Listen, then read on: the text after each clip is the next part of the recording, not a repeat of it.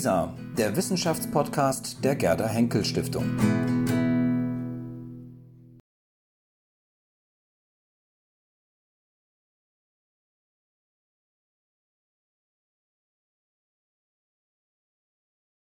Guten Abend, ich begrüße Sie alle für diesen Abend hier, diesen Teil äh, des Salons. Und ich mache das als ein altes Mitglied der Berliner Akademie der Wissenschaften. Ich bin selber ein Historiker, aber seit mehr als zehn Jahren schon emeritiert, aber nehme noch ziemlich regelmäßig an den Aktivitäten der Akademie teil und habe, wenn ich so den Vergleich mit den zwei Personen, von denen und über welche wir sprechen werden, das heißt Wilhelm und Alexander von Humboldt, einen einzigen Punkt gemeinsam. Inzwischen spreche ich fast so gut Deutsch wie Französisch, meine Muttersprache. Und die beiden Humboldt-Brüder waren auch zweisprachig. Die hatten natürlich Deutsch als Muttersprache, aber genauso Französisch. Und die wurden alle mehrsprachig. Es ist bekannt von Alexander von Humboldt, dass er auch Spanisch konnte und sprach und nicht nur Spanisch, wenn auch er überwiegend auf Französisch geschrieben hat. Aber das gilt noch mehr für seinen älteren Bruder, Wilhelm von Humboldt, der äh, sehr interessiert war an die Vielfalt der Sprachen in Europa und in der Welt der ungefähr zehn Sprachen, glaube ich, beherrschte und die Grammatik, die innere Logik von ungefähr 30 Sprachen, und zwar nicht nur aus Europa, sondern auch aus anderen Kontinenten, zu erfinden suchte, um die Gemeinsamkeit der Sprachen unter sich zu finden. Und da sehen wir ein Thema, was uns begleiten wird über den ganzen haben. Die Tatsache zuerst, dass diese beiden Brüder, Wilhelm und Alexander von Humboldt, man würde sagen, heute multidisziplinär waren. Natürlich, Alexander von Humboldt hat sich mehr für die Naturwissenschaften interessiert, aber er war genauso Physiker wie Naturwissenschaftler und andere äh, Themen. Und sein Bruder war Sprachwissenschaftler, aber auch ein Politiker. Er war Diplomat. Also da sieht man, dass man es mit zwei Brüdern zu tun hatten, die im Grunde die Vielfalt und die Verbundenheit der Wissenschaften unter sich darstellen. Was mich auch sehr beeindruckt bei denen, aber ich will nicht zu viel sprechen, andere sollten mehr sprechen heute Abend, ist einfach die Tatsache, dass heutzutage diese zwei Brüder in Berlin und darüber hinaus irgendwie als äh, Romus und Remulus der Wissenschaften gesehen werden. Oder wie die zwei säkulare heiligen Schutzpatronen der äh, Wissenschaften heutzutage, wenn auch sie mit uns überhaupt nichts gemeinsam hatten dann sollte man nicht vergessen. Sie kamen aus adligen Familien. Ich glaube nicht, dass viele hier unter uns aus adligen Familien kommen. Die Wissenschaft war für sie alle eine Freude, etwas, was sie frei gemacht haben, aber nicht beruflich. Alexander, vor allem in Lateinamerika, hat seine Reisen aus seinem Vermögen bezahlt. Und äh, nein, äh, Alexander, und Wilhelm war ab und zu äh, Diplomat oder äh, Minister, aber lebte vor allem von dem Vermögen der Familie. Also das ist ein großer Unterschied. Im Grunde, das waren zwei freie Wissenschaftler. Und das war nicht unwichtig für die beiden, um sie besser zu verstehen.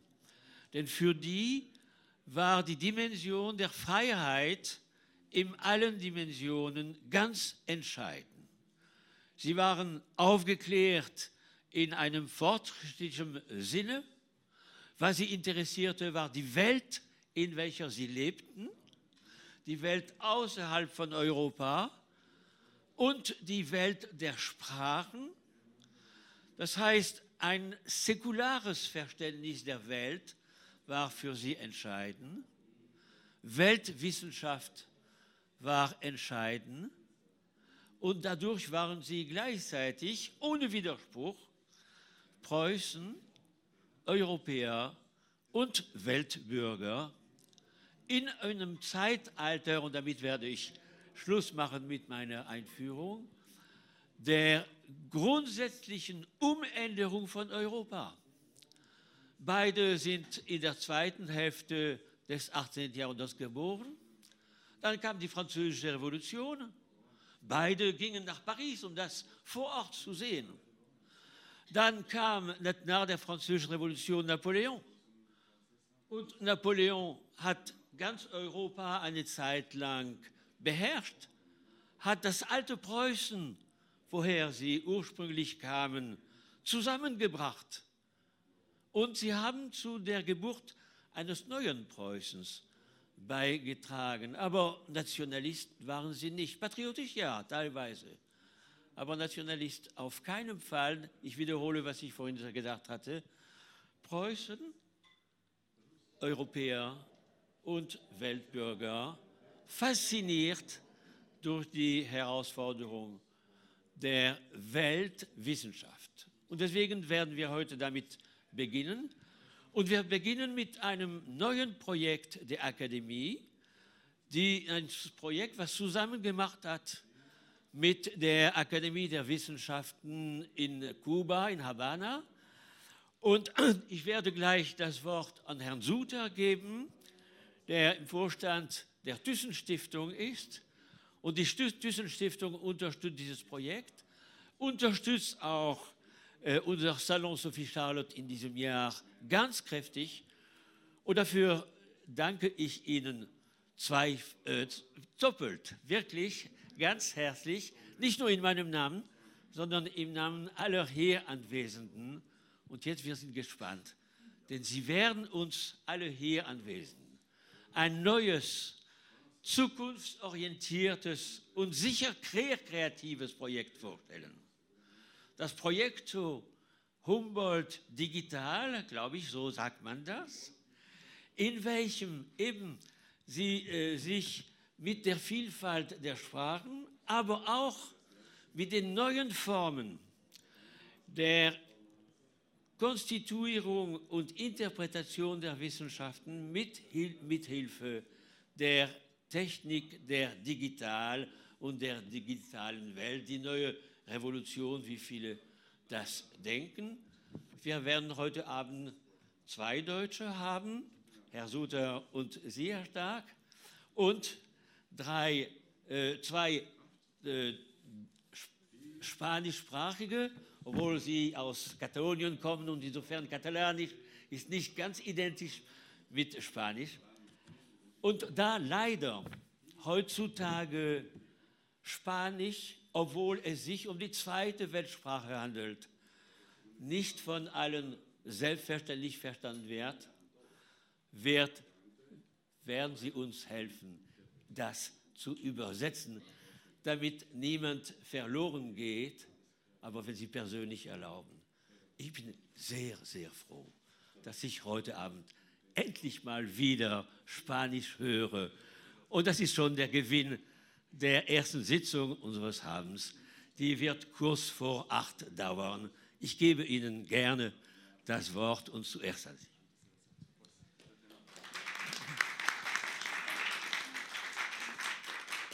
Ja, Guten Abend und auch von meiner Seite ein herzliches Willkommen. Obwohl es bislang kein deutsch-kubanisches Kulturabkommen und kein unabhängiges Goethe-Institut gibt, bilden die vielfältige kulturelle Kooperation, die Zusammenarbeit in Wissenschaft und Forschung sowie der durch den Deutschen Akademischen Austauschdienst geförderte akademische Austausch zentrale Säulen der bilateralen Beziehungen zwischen Kuba und Deutschland. Es gibt zahlreiche Kooperationen im Bereich der Hochschulen sowie Alumni der Humboldt Stiftung. Soweit das Zitat aus einem Artikel des Auswärtigen Amtes vom November 2019. Dass die Fritz-Thyssen-Stiftung nun zusammen mit der Gerda-Henkel-Stiftung und dem Auswärtigen Amt das im letzten Jahr begonnene Projekt Humboldt, Humboldt Digital fördert, stellt vielleicht keine weitere Säule der wechselseitigen wissenschaftlichen Beziehungen dar, aber sicherlich doch einen größeren schönen Baustein, der sich vielleicht ja noch zu einer Säule auswächst.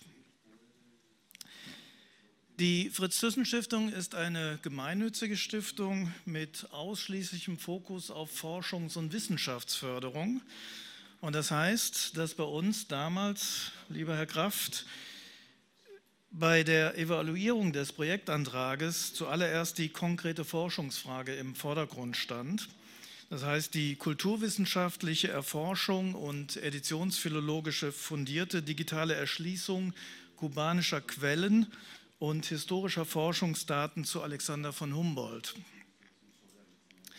Zweifellos ist dieses Vorhaben aber auch ein im allerbesten Sinne interdisziplinäres und interkulturelles Pionierprojekt, welches eine neue Generation von kubanischen und deutschen Wissenschaftlern zusammenführt.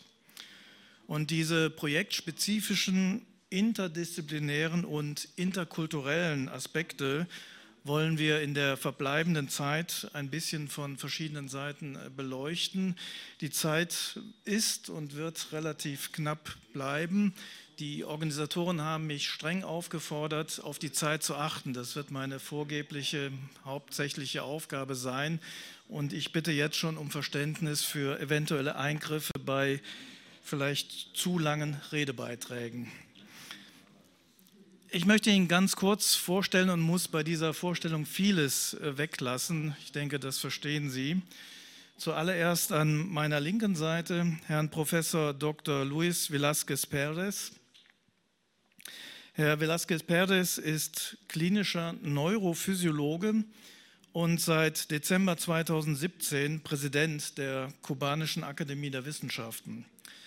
Neben vielen anderen nationalen, internationalen Preisen hat er auch den Georg-Forster-Preis der Alexander von Humboldt-Stiftung erhalten. Damit ist er Alumni der sehr erfolgreichen Alexander von Humboldt-Stiftung. Ich begrüße weiterhin Frau Maria Milagros Franco Suarez, dort weiter links von meiner Seite. Frau Franco Suarez hat ein Diplom in internationale Beziehungen und war unter anderem von 2006 bis 2014 Direktorin des kubanischen Übersetzer- und Dolmetscherdienstes. Sie ist seit 2017 Botschaftsrätin für wissenschaftlichen und akademischen Austausch in der Botschaft der Republik Kuba in Deutschland. Ich begrüße weiterhin noch weiter meiner, von meiner linken Seite Herrn Dr. Tobias Kraft, Dr. Kraft hat Romanistik, Germanistik und Medienwissenschaften in Potsdam und Bonn studiert.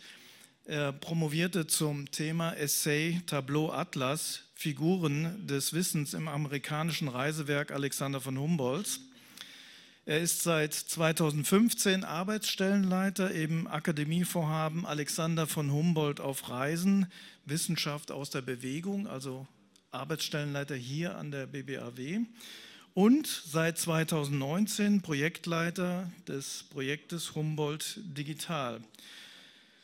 Und last but not least begrüße ich an meiner rechten Seite Herrn Antonio Rojas Castro. Herr Rojas Castro hält einen Doktorgrad in Humanities der Universität Pompeu Fabra in Barcelona und er ist, um es mal ganz prägnant und kurz zu machen, der fett unterstrichen, Digitalisierungsprojekt, äh, Digitalisierungsspezialist äh, dieses Projektes. Ich würde beginnen wollen mit Herrn Professor Velázquez Pérez und ihn fragen, bitten, dass er für uns alle einmal den Aufbau und die Rolle der kubanischen Akademie der Wissenschaften erläutert, vielleicht auch im Vergleich zu den deutschen wissenschaftlichen Akademien. Ich denke, Sie alle wissen, wir haben keine nationale Akademie der Wissenschaften, sondern beispielsweise diese hier in Berlin, die Berlin-Brandenburgische Akademie der Wissenschaften. Herr Velasquez Perez, ich habe auch erfahren, es sind neue An-Institute gegründet worden. Wenn Sie dazu vielleicht erst einmal ein bisschen Rolle?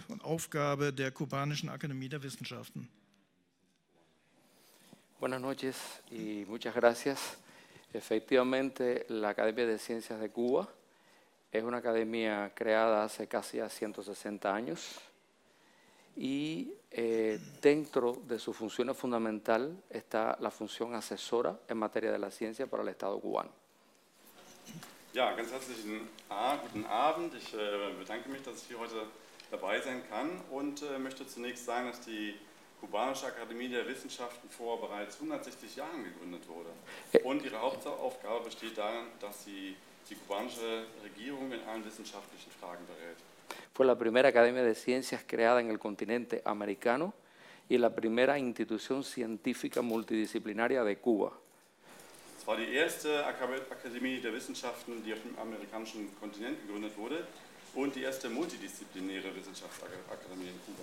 Atesora una gran cantidad de información patrimonial porque asienta en un edificio de casi 400 años.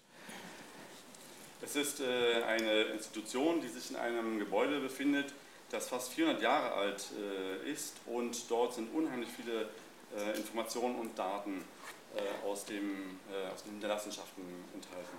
Atesora más de un millón de documentos patrimoniales del, desde el siglo XIX hasta la actualidad, grupo importante de obras de arte, óleos, grupo también de bustos, mobiliarios, más de 70 volúmenes de una revista desde 1864 hasta el momento actual. Und äh, dort befinden sich äh, sehr unterschiedliche Äh, Kunstgegenstände von Malerei, Ölgemälden, äh, Büsten hin, bis hin zu Mobiliar, unter anderem auch 70 äh, Exemplare auf einer Zeitschrift, die, von 1800, also die bereits 1864 herausgegeben wurde. Y en estos momentos estamos tratando de desarrollar un proyecto de colaboración para digitalizar toda esta información y tener una plataforma digital que pueda ser accedida por los científicos de Cuba y del mundo para poder aprender un poco más de esa ciencia de la antigüedad hasta el momento actual. Und im Moment sind wir gerade bei einem Projekt dabei, alle diese Dokumente, die sich dort befinden, zu digitalisieren, um sie dann auf einer Plattform verfügbar zu machen für Wissenschaftler aus Kuba und der Welt, sodass wir äh, das dann einem breiten Publikum zur Verfügung stellen können. Como parte de todo este proceso de digitalización y de colaboración internacional, nosotros desarrollamos un proyecto sobre una enfermedad neurodegenerativa llamada ataxia hereditaria, en la cual Cuba y específicamente Holguín, una provincia, contiene la más alta tasa de prevalencia mundial. Und äh, in diesem Zusammenhang haben wir auch ein weiteres Projekt, das wir durchführen. Das bezieht sich auf eine äh, neurale Krankheit, und zwar Ataxie, wovon wir in Kuba sehr stark betroffen sind. Besonders eine Provinz, nämlich Holguin, äh, hat dort die meisten Fälle äh, verglichen mit der, Bevölkerungs, mit der Bevölkerungsanzahl in der Welt.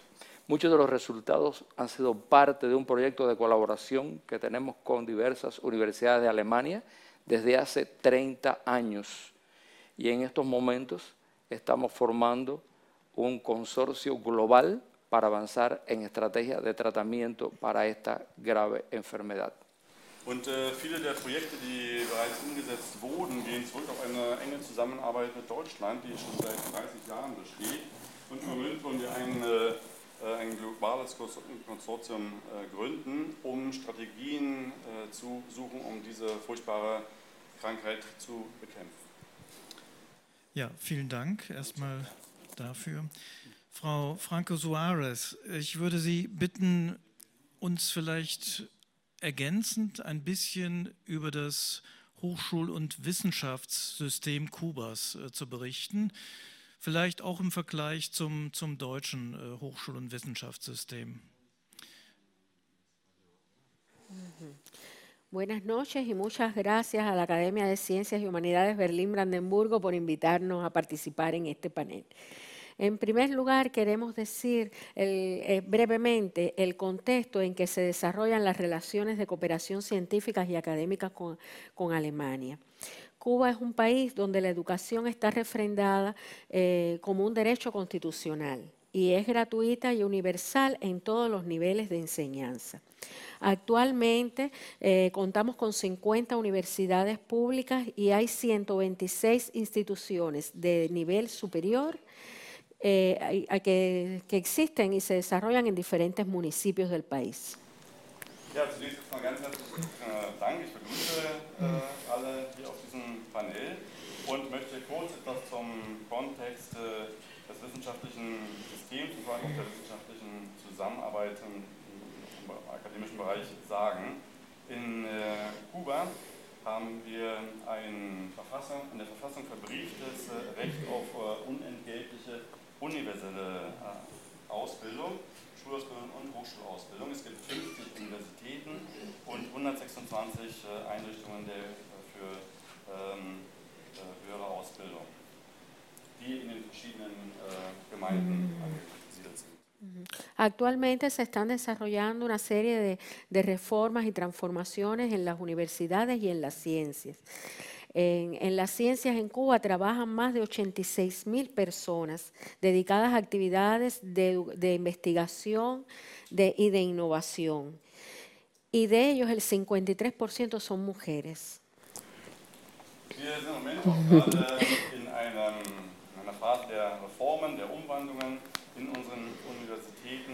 Und äh, wissenschaftlichen Einrichtungen. Insgesamt äh, sind dort 86.000 Personen beschäftigt und äh, also im Bereich der Forschung, der Innovationen und 53 Prozent davon sind Frauen.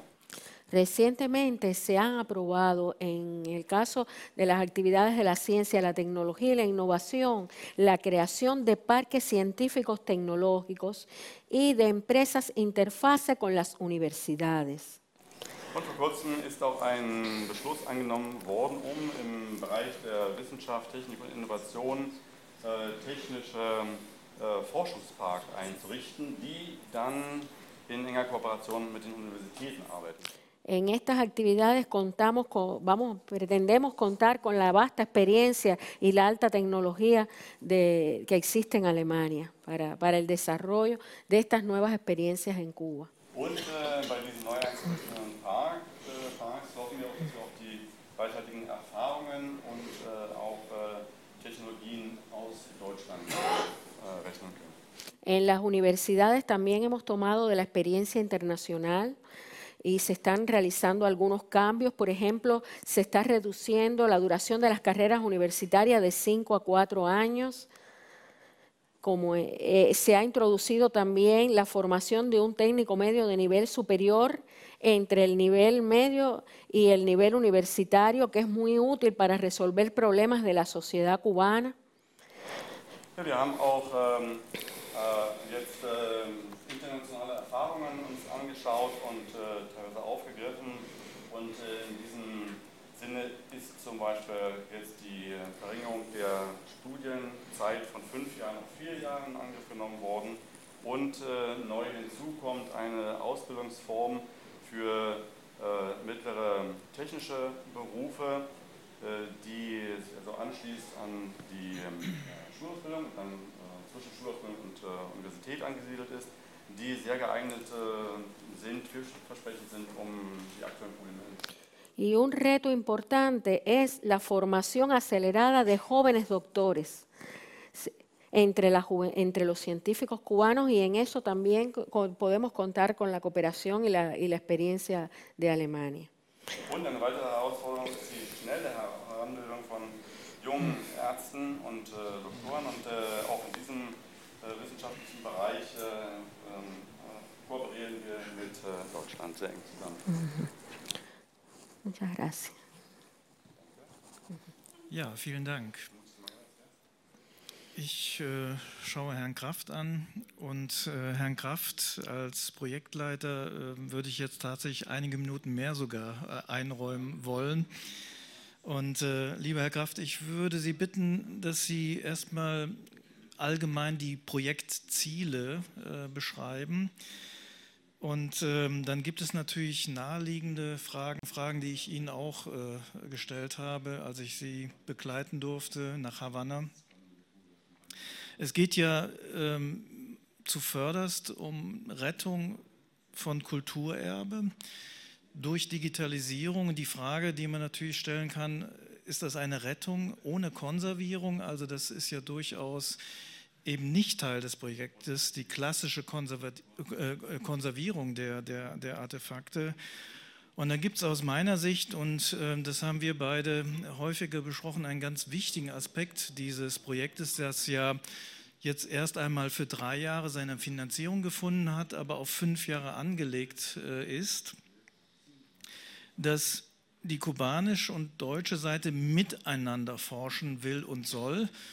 Und hier nicht, das will ich betonen, das war für, für uns und ich denke gleichermaßen auch für die Gerda Henkel Stiftung ein ganz wichtiger Aspekt, nicht über Kuba, über die Archivalien geforscht wird, sondern es geht darum, miteinander zu forschen und darüber hinaus natürlich vielleicht auch längerfristige oder hoffentlich längerfristige Kontakte aufzubauen. Also deswegen jetzt meine Bitte, Herr Kraft, wenn Sie erstmal die Projektziele nochmal darlegen würden und über diese beiden Aspekte äh, Rettung von Kulturerbe ohne Konservierung und die, das, das beabsichtigte, die beabsichtigte kooperative Forschung ein bisschen erläutern würden. Also äh, vielleicht zusammengefasst in einem Satz könnte man sagen, dass das Projektziel darin besteht, geisteswissenschaftliche Erschließung von Quellen und geisteswissenschaftliche Forschung digital möglich zu machen in den kubanischen äh, Geisteswissenschaften. Und das fängt, solche großen Ziele müssen immer klein anfangen und konkret, ähm, weil wir keine große Infrastrukturmaßnahme sind oder sein wollen, sondern weil wir ein kleines, agiles Projekt sein wollen, das mit sehr konkreten Partnern in Kuba zusammen ähm, eine, eine Arbeitsform entwickeln will, einen kleinen ähm, äh, sozusagen kleine, zwei kleine Arbeitsfelder hier in Deutschland, in Berlin und in Havanna, in denen wir ganz konkret mit ganz konkreten Materialien uns der Frage stellen, wie können wir, das ist der Titel der Veranstaltung, wie können wir lernen, die Dinge miteinander zu teilen, die uns verbinden. Und das bedeutet im digitalen Zeitalter, die historischen Quellen unserer Geistes- und Kulturgeschichte digital so zu erschließen, dass sie nachhaltig verfügbar sind und aus wissenschaftlicher Perspektive, das ist ja eine der Kompetenzen dieser Akademie, ähm, sie so zu erschließen, dass sie für die Forschung, aber auch für die Öffentlichkeit wirklich les- und benutzbar sind. Mit historischen Quellen hat man es ja immer mit Quellen zu tun, die erstmal in einer großen Distanz zu uns stehen. Etienne François hat ja in seiner Begrüßung und in seiner Einführung auch davon gesprochen, dass uns die Humboldt-Brüder zwar sehr konkret und nah erscheinen können, aber dass sie gleichzeitig natürlich Menschen aus einer ganz anderen Zeit sind. Und die Quellen, die wir aus dieser Zeit ähm, haben, in den Archiven in Havanna, genauso wie hier in Berlin, die haben immer eine große Distanz zu unserer Zeit. Und die Forschung ist natürlich in der Lage, äh, wenn sie gut arbeitet, gerade die Editionsphilologie, diese Distanz ein Stück weit ähm, zu verringern und Brücken zu bauen. Und wir tun das äh, in den Philologien seit 200 Jahren, aber wir tun es seit etwa zehn Jahren digital. Und der, ähm, dieser Sprung, dieser Wandel, der ist sehr grundlegend. Und der verlangt eine ganze Reihe von Technologien und Kompetenzen und Methoden, die nicht einfach so vom Himmel fallen und die auch nicht von heute auf morgen an den Universitäten so unterrichtet werden, dass sozusagen natürlich eine neue Generation von Wissenschaftlerinnen und Wissenschaftlern nachwächst, am besten noch mit den Scannern, die sie sozusagen von zu Hause mitbringen, um das alles zu leisten. Das heißt, der Wandel, der Kulturwandel ist auf ganz, ganz vielen Ebenen sehr grundsätzlich. Und wir haben das große Glück, und dann bin ich auch fertig, ich merke, dass ich mir schon viel zu viel Zeit nehme, wir haben das große Glück, dass wir glaube ich, mit Alexander von Humboldt eine Figur haben, die ähm, auch auf der inhaltlichen Ebene einen, eine, eine ideale Brücke baut zwischen Havanna und Berlin, zwischen Deutschland und Kuba.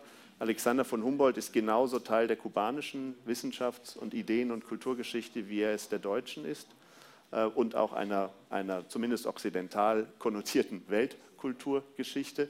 Ähm, Alexander von Humboldt ist eine Figur, die von beiden Seiten angeschaut und, äh, werden kann und die beide Seiten sozusagen verbindet. Und deswegen ist unser inhaltlicher Fokus natürlich äh, Humboldt und Kuba gewidmet. Das heißt, wir gehen nicht einfach in die kubanischen Institutionen und Archive und digitalisieren wild drauf los, sondern wir haben einen thematischen Fokus, wir haben eine Forschungsfrage und einen Forschungsschwerpunkt. Und mit diesem Ansatz wählen wir einen Korpus aus, das aber natürlich nicht in einer Institution in Havanna liegt, sondern in sehr verschiedenen Institutionen. Was für uns den großen strategischen Vorteil hat, dass dieses Projekt, so klein es ist, gleichzeitig eine Kooperation vor Ort in Kuba aufbauen kann, die das Thema Digitalisierung in ganz unterschiedliche und sehr verschiedene Institutionen in Havanna, Kulturerbeinstitutionen tragen kann. Das Nationalarchiv, die Nationalbibliothek, die Akademie der Wissenschaften, äh, das Archiv der Oficina del Historiador de la Ciudad de La Habana, eine ganze Reihe von Institutionen, die alle hochbedeutende Kulturerbeinstitutionen Kubas sind und die sehr bedeutende historische Nachlässe haben. Und diese sind häufig auch in einem sehr kritischen Zustand. Und das ist jetzt der letzte Satz. Und Digitalisierung ist in diesem ersten Schritt, also die Bilddigitalisierung von Quellen, ist in solchen Kontexten, wo die Quelle selber gefährdet ist, äh, tatsächlich der erste Schritt zur Rettung dieses Kulturerbes, weil wir einfach davon ausgehen müssen, dass nicht alle diese Quellen äh, tatsächlich in den Institutionen dauerhaft gesichert werden können, weil sie in einem sehr schlechten Zustand sind. Und deswegen kommt sozusagen der Digitalisierung hier noch ein ganz fundamentaler äh, Kontext hinzu, den man sonst vielleicht in der Berliner Stabi-Digitalisierung so nicht wahrnimmt. Über die Aspekte und, und, Probleme der Digitalisierung werden wir gleich ja noch ein bisschen sprechen. Aber Herr Kraft, machen Sie es doch ruhig noch mal ein bisschen anschaulicher für alle, was den Zustand der Dokumente angeht. Also es ist eben auch nach meinem Eindruck gar nicht mehr so viel Zeit. Also wenn Sie das ja. vielleicht noch ein bisschen plakativ machen würden. Ja, ist, also ähm, ich meine, die, die historischen Quellen ähm, haben immer dann, äh, wenn sie äh, gefährdet sind, eine sehr, sehr kurze Lebenszeit. Ne? Es reicht, dass, ähm, und das gibt es in allen Archiven auf der ganzen Welt, äh, dass ein paar kleine Buchwürmer sich durch ein paar historische Schriften durcharbeiten. Und dann haben wir schon ganz, ganz große, unrettbare Probleme. Ne? Wo der Wurm einmal war, da ist nichts mehr. Äh, da kann die Digitalisierung auch nichts künstlich wiederherstellen, da kann der Philologe rekonstruieren. Aber äh, Klimata wie die kubanischen haben natürlich eine besondere Herausforderung. Kuba ist eine Insel, ist eine Insel mit einem sehr, sehr aggressiven Klima. Das betrifft die Gebäude, das betrifft aber natürlich auch die Quellen. Und das ist ja nun auch kein kubanischer Einzelfall, das gibt es in sehr vielen Archiven weltweit. Ähm, äh, zum Beispiel auch in, in, in Kolumbien habe ich einen ganz ähnlichen Fall erlebt, wo die Quellen einfach nicht von den lokalen Institutionen garantiert werden kann, dass diese Quellen dauerhaft äh, fortbestehen. So ist es. Und das kommt natürlich noch dazu. Also unabhängig vom Klima darf man nicht vergessen, wir glauben immer, dass Bibliotheken und Archive dauerhafte Kulturerbeeinrichtungen sind, die unser Kulturerbe für die Ewigkeit gesichert haben. Und ich höre oft als sozusagen digitaler Geistwissenschaftler das Argument, ja, aber im Buch habe ich es doch gesichert. Und da sage ich immer, ja, aber Anna Amalia, äh, Brasilien, also Bibliotheken können abbrennen. Ähm, äh, es kann alles Mögliche passieren, dass das physische Objekt ähm, gefährdet und zerstören lässt. Das kann das Klima sein, das können ganz viele Faktoren sein. Und Digitalisierung ist eine Form, diesem Kulturerbe ein zweites Leben zu geben und das ist vielleicht ganz wichtig, ist auch aus dem Schlaf der Archive ein bisschen zu wecken. Und das ist äh, auch ein grundsätzliches Problem, denke ich, was die Archive haben. Sie sind immer Institutionen, die in einer gewissen Weise restriktiv sind und restriktiv sein müssen mit den Originalen. Und Digitalisierung äh, überspringt sozusagen dieses Problem. Nun ist äh, Digitalisierung dann auch nicht die Rettung für immer, weil Nein. bekanntermaßen äh, funktionieren dann irgendwann die Datenträger nicht mehr, die Software, also da gibt es Folgeprobleme.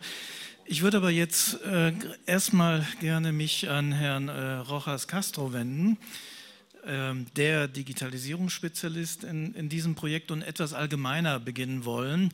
Unter dem Stichwort Digital Humanities, also digitale Geisteswissenschaften. Ähm, was macht eigentlich Digitalisierung mit den Institutionen, also mit den Forschungsinstitutionen?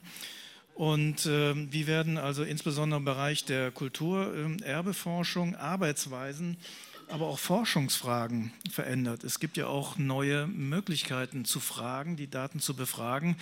Und Digitalisierung ist natürlich mehr, so habe ich es dann auch äh, gelernt, als das Abscannen von, von Dokumenten.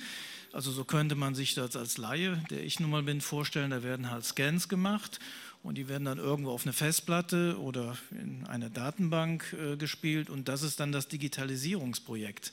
Weit gefehlt. Äh, da entstehen natürlich ganz andere Dinge, noch ganz andere Fragen, die dann ja über das Projekt auch hinausweisen sollen, was Digitalisierungskompetenzen angeht. Aber Herr Rojas Castro, wenn Sie dazu ein bisschen was sagen würden, Digital Humanities, was macht das mit Institutionen, mit den Forschungsinstitutionen? Mhm. Ja, um, guten Abend. Um, es una pregunta realmente difícil de contestar, pero porque básicamente eh, nos encontramos entre dos mundos o dos culturas que están bastante distanciadas en cuanto a cómo entendemos eh, la digitalización y el uso de Internet para comunicar conocimiento, yo creo. Entonces, um, no se trata únicamente de digitalizar y escanear documentos, sino también de ponerlos al abasto de la sociedad. Y en ese sentido, yo creo que eh, nuestro proyecto es donde precisamente tiene el principal aporte o es la principal baza, que significa que no solamente vamos a digitalizar para preservar, sino también para poner en Internet. Ich denke, die Frage ist äh, nicht so einfach zu. Denn es handelt sich um zwei Welten, die ganz weit äh, voneinander entfernt sind. Die Frage ist natürlich, was passiert mit der Digitalisierung, mit der digitalen Welt. Natürlich ist es so, dass man äh, die Digitalisierung äh, durchführt, um sie dann auf das Internet zu stellen. Es ist also eine ganz andere Form der Verbreitung von Kenntnissen. Aber für uns ist die Digitalisierung nicht nur einfach, dass man einen Scan anfertigt, sondern es geht darum, diese Unterlagen der breiteren Gesellschaft dann tatsächlich auch zur Verfügung zu stellen. Und ich denke, das ist der große Vorteil von unserem Projekt. Hier können wir einen Beitrag leisten. Durch die Digitalisierung können wir äh, die Dokumente einer breiteren Öffentlichkeit zur Verfügung stellen. Um, quisiera añadir también que no solamente se trata de dar acceso a los textos para que la audiencia pueda leerlos, sino que también se pueden hacer muchos análisis cuantitativos y cartografiar esos mismos textos. Es decir, no se trata solamente de leer em, el contenido, sino también ah, analizar, por ejemplo, la lengua de esos textos y Ah, por ejemplo, eh, el contenido semántico, por ejemplo, qué nombres propios están eh, presentes en ese texto, qué lugares, se pueden hacer mucho mapeado de textos, es decir, visualizar los datos eh, de forma gráfica. Todo eso requiere en realidad mucha formación para que las dos partes del equipo vayan de manera coordinada, no solamente digitalizando, sino también haciendo algo más que poner en, Internet, em, es decir, curando el contenido, analizándolo y en el fondo creando conocimiento, que es lo que perseguimos. Ja, es also äh, so, dass es äh, nicht einfach nur darum geht, dass man hier die Texte dann zur Verfügung stellt, um sie einfach mal zu lesen, sondern durch diese Digitalisierung werden ganz andere Formen der Analyse möglich. Man kann die ganz anderen, man kann die Daten ganz anders aufarbeiten, man kann äh, semantische Untersuchungen anstellen, man kann Kartografien anfertigen. Es ist also nicht nur das reine Lesen von Inhalten, sondern man kann auch die Sprache ganz anders untersuchen. Man kann gucken, welche Eigennamen auftauchen, welche Ortsnamen dort auch äh, genannt werden. Und äh, darum geht es, äh, diese Analyse völlig äh, neu zu gestalten. Und äh, das ist der zusätzliche Gewinn äh, bei dieser Digitalisierung. Das heißt, man kann auch die Inhalte dann ganz anders äh, kuratieren und äh, nicht nur die Kenntnisse zur Verfügung stellen. Vielen Dank.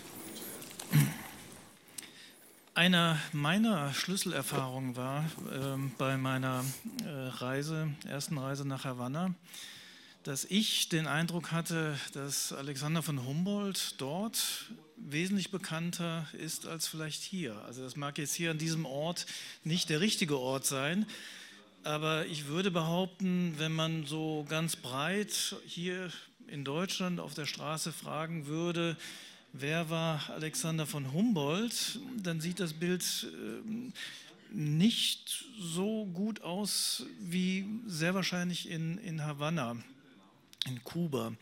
Da würde ich jetzt Herrn äh, Velázquez Perez fragen, ob mein Eindruck stimmt oder ob das vielleicht ein bisschen konstruiert war im Rahmen meines Besuches in Havanna. No, no realmente, realmente es así.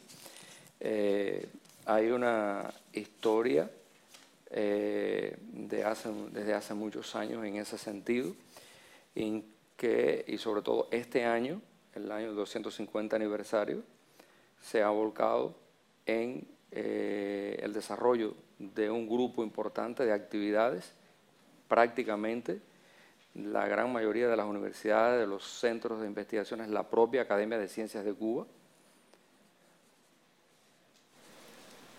Aha. Ja, also das ist in der Tat so, denn äh, wir haben hier, das geht auch auf äh, die geschichtliche Entwicklung zurück, gerade auch in den äh, letzten Jahren und äh, im äh, vergangenen Jahr war natürlich der 250. Jahrestag äh, dann auch ein Anlass, viele Aktivitäten durchzuführen. Da gab es also ganz unterschiedliche Veranstaltungen, sowohl in der Universität als auch in der Akademie der Wissenschaften selbst zum Thema Humboldt. Además, es considerado Humboldt como el segundo descubridor de nuestro país, de Cuba, eh, y eh, se ha unido muchos de sus aportes de, en el orden de las investigaciones naturalistas con otros naturalistas cubanos que consideramos ha sido de, de, un, de, una gran importancia para el conocimiento no solamente en nuestro país, sino también a nivel internacional, porque además continúan desarrollándose todavía actividades en relación a Humboldt. De hecho, la academia tiene proyectada una sala para dedicarlo a la atención de toda la, la historia de Humboldt y transmitirlo también a las jóvenes generaciones y los niños. Ja, es kommt hinzu, dass Humboldt in Kuba als der zweite Entdecker unseres Landes äh, äh, betrachtet wird. Und er hat äh, konkrete Beiträge geleistet als Naturforscher, die dann auch äh, aufgegriffen wurden von den kubanischen Naturforschern. Insofern spielt Humboldt nach wie vor eine ganz wichtige Rolle bei auch der Entdeckung und Untersuchung unseres eigenen Landes. Und äh, wir haben auch äh, in der äh, Kubanischen Akademie der Wissenschaft äh, jetzt einen besonderen äh, Salon eingerichtet, äh, wo die Geschichte Humboldts beschrieben wird. Denn wir möchten diese Geschichte gern auch der jungen Generation, auch den Kindern bekannt machen. Y considero que esto es un ejemplo de eh, avance en el conocimiento de Humboldt, pero además un ejemplo de cómo los cubanos, los investigadores cubanos y el público en general eh, eliminan fronteras y hay eh, una relación de trabajo de colaboración de muchos años entre Cuba y Alemania. Es un ejemplo a, poner, a tener en cuenta también. Und gleichzeitig gilt äh, Humboldt als ein wunderbares Beispiel dafür, für unsere kubanischen Wissenschaftler, Äh, wie man eine, äh, eine Zusammenarbeit über Grenzen hinweg äh, gestalten kann. Mhm. Insbesondere mhm. natürlich im Falle Humboldt zwischen Kuba und Deutschland. Muchas gracias. Ja, die Zusammenarbeit über die Grenzen hinweg. Und äh, da würde ich tatsächlich Herrn Kraft noch mal bitten, äh, ein bisschen zu berichten. Also Herr Kraft hat äh, viel Kraft aufgewandt und viel Zeit, Jahre, denke ich, kann ich sagen, um dieses Projekt äh, vorzubereiten, um es antragsreif zu machen. Und das ist durchaus nicht einfach, weder äh, bei der Gerda Henkel Stiftung äh, noch bei uns im Hause dann auch eine, eine Förderung zu erhalten. Also bei uns ist es so, dass wir eine Ablehnungsquote von 85 Prozent haben. Und das ist schon sehr, sehr kompetitiv. Herr Kraft, ich würde Sie mal bitten, vielleicht ein bisschen zu erläutern, wie kann ein Projekt funktionieren im, in der konkreten Zusammenarbeit, wo die Orte doch so weit auseinander liegen. Es ist eine sehr weite Reise. Also wie ist die, die konkrete organisatorische Struktur? Was waren aus Ihrer Sicht äh, vielleicht auch die ersten größeren Hürden? Und äh, ich meine, das, was ich ja miterleben durfte, ähm, wie würden Sie das Interesse auf der äh, kubanischen Seite bei den kubanischen Kollegen beschreiben für, für dieses Projekt? Also wenn Sie das auch ein bisschen griffig machen könnten für uns. Also da gab es für mich ähm, eigentlich ein Schlüsselerlebnis und das geht zurück auf die letzte Reise, die das ganze Team, als das Projekt jetzt 2019 dann im Juni von deutscher Seite begann, äh, im November durchgeführt hat. Das Berliner Team ist also im November nach Havanna gereist und ähm, Antonio zusammen mit der Projektkoordinatorin auf deutscher Seite, Katrin Kraller und unseren studentischen Hilfskräften waren im Prinzip jeden Tag im Einsatz, um vor Ort mit den verschiedenen Partnern, die wir haben, ähm, die Kooperation sozusagen aufzubauen und auch zu schauen, an welchen Punkten wir wie zusammenarbeiten und wer welche ähm, Projektelemente eigentlich übernimmt, wer sich für was verantwortlich fühlt und wer auch mitarbeiten will in dem Projekt. Ähm, aber es gab eine Phase von einer Woche, in der, äh, in der ich auch dabei war, in der sogar der Präsident unserer Akademie dabei war und in der wir sehr, sehr intensiv über die ganz konkreten, ähm, sozusagen die, die ganz konkreten Akteure auch in dem Projekt gesprochen haben. Und da hat die Chefin des ähm, historischen Archivs der äh, des Büros des Stadthistorikers, Oficina del Historiador, de la Ciudad de La Habana. Und für alle, die nicht wissen, was das ist, das klingt sehr klein, es ist aber im Prinzip die kubanische Stiftung preußischer Kulturbesitz. Also man, darf sich, man kann sich diese Organisation sozusagen gar nicht zu groß vorstellen. Da arbeiten 13.000 Mitarbeiter, das ist eine riesige Kulturerbeinstitution, ist ein ganz großer Player. Und in einer der, in einer der wichtigsten Sitzungen, die wir da hatten, sagte diese Chefin, die jetzt Mitarbeiterin bei uns im Projekt ist, das, was ihr macht, von der Bilddigitalisierung über die Metadaten, über die Anreicherung von Bilddigitalisaten hin zu einem digitalen Objekt, der Erstellung digitaler Sammlungen im Netz und einer wissenschaftlichen Aufbereitung dieser Quellen als digitale Edition, dieser ganze Prozess der Digitalisierung, das ist für uns, das ist das, was wir wollen, das ist das, was wir mit unseren Quellen tun wollen, aber unser der Punkt, an dem wir nicht weiterkommen, ist sozusagen die Bilddigitalisierung selbst.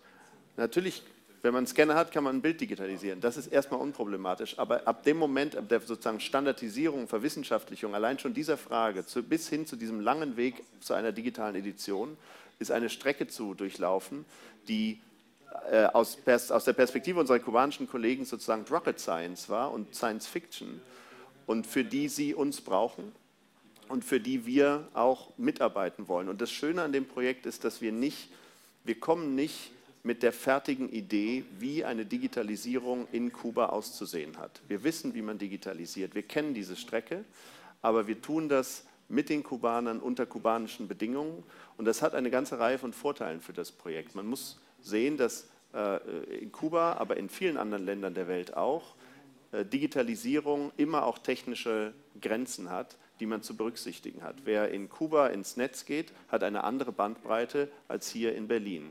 Nicht unbedingt. Aber das wollte ich gerade sagen.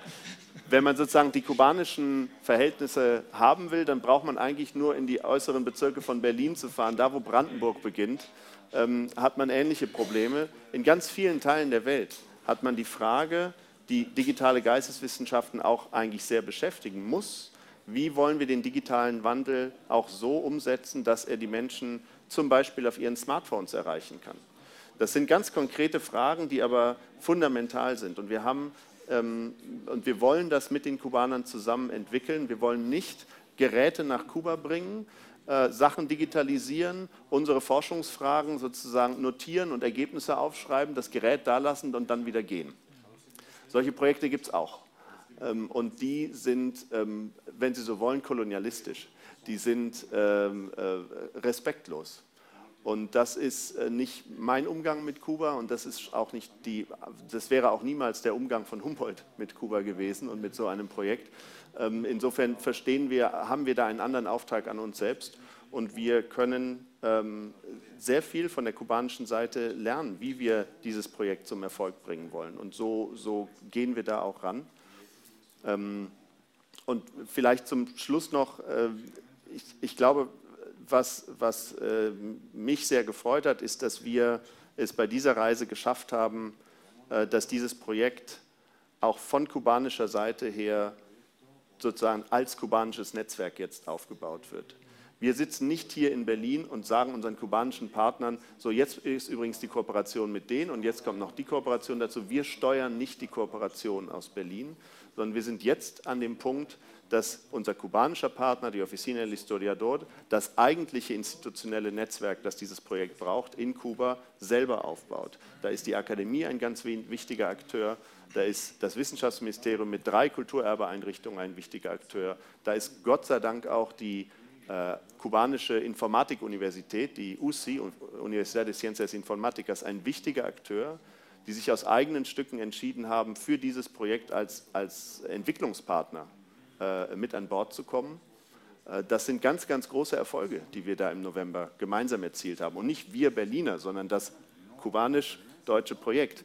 Das heißt, die Officina, unsere Partner in der Officina haben genauso wie wir die UCI dafür angeworben, Projektpartner zu werden, um äh, ganz konkret, damit höre ich auf, um ähm, auf der Basis einer Software, die die Kubaner selber schon entwickelt haben, eine Repositoriensoftware, eine ähm, Anwendung für das Netz zu entwickeln, in denen digitale Sammlungen äh, tatsächlich im Netz äh, präsentiert werden können. Das gibt es bisher in Kuba nicht. Aber das ist natürlich einer der ersten wichtigen Schritte, um Digitalisate überhaupt zum Leben zu bringen. Ein Digitalisat auf irgendeinem lokalen Rechner bringt niemandem was. Sie müssen es ins Netz bringen. Das ist viel komplexer, als es klingt. Äh, und diese Entwicklung, unser Anspruch ist gar nicht, das alles als fertiges Paket in Kuba abzuwerfen, sondern wir wollen das mit den Kubanern entwickeln. Und die UCI äh, hat das, sieht das und hat das verstanden und, äh, und, und ist dabei. Und das das sind, ähm, das sind ganz große Erfolge. Wenn Sie wollen, strukturell ganz große Erfolge für dieses Projekt. Ja, vielen Dank, Herr Kraft. Ähm, die Zeit geht jetzt auch tatsächlich zur Neige, aber ich denke, es ist klar geworden, wir wollen mit dem Projekt kein Paket in Kuba abwerfen, sondern wollen Pakete von Kuba nach Deutschland und von Deutschland nach Kuba äh, transportieren. Das Ganze konnte jetzt, wie ich eingangs sagte, nur ein ganz kurzer Aufriss sein, was all diese Aspekte angeht, die Forschungsfrage, das interdisziplinäre, Probleme der Digitalisierung, aber auch das interkulturelle. Ich will nochmal von, von meiner Seite, von unserer Seite sagen, ich denke, da spreche ich auch im Namen meiner Kollegen der Gerda Henkel Stiftung. Mein Kollege Michael Hansler äh, steht dort die ganze Zeit an der Tür, dass wir uns freuen, dass wir uns freuen, gemeinsam mit dem Auswärtigen Amt äh, dieses Projekt jetzt zu fördern. Und ähm, gute Projekte, sehr gute Projekte schmücken ja dann letztlich auch diejenigen, die sie fördern, also die Stiftung in dem Fall. Ganz herzlichen Dank an die äh, Teilnehmenden und noch einen schönen, vergnüglichen Abend hier.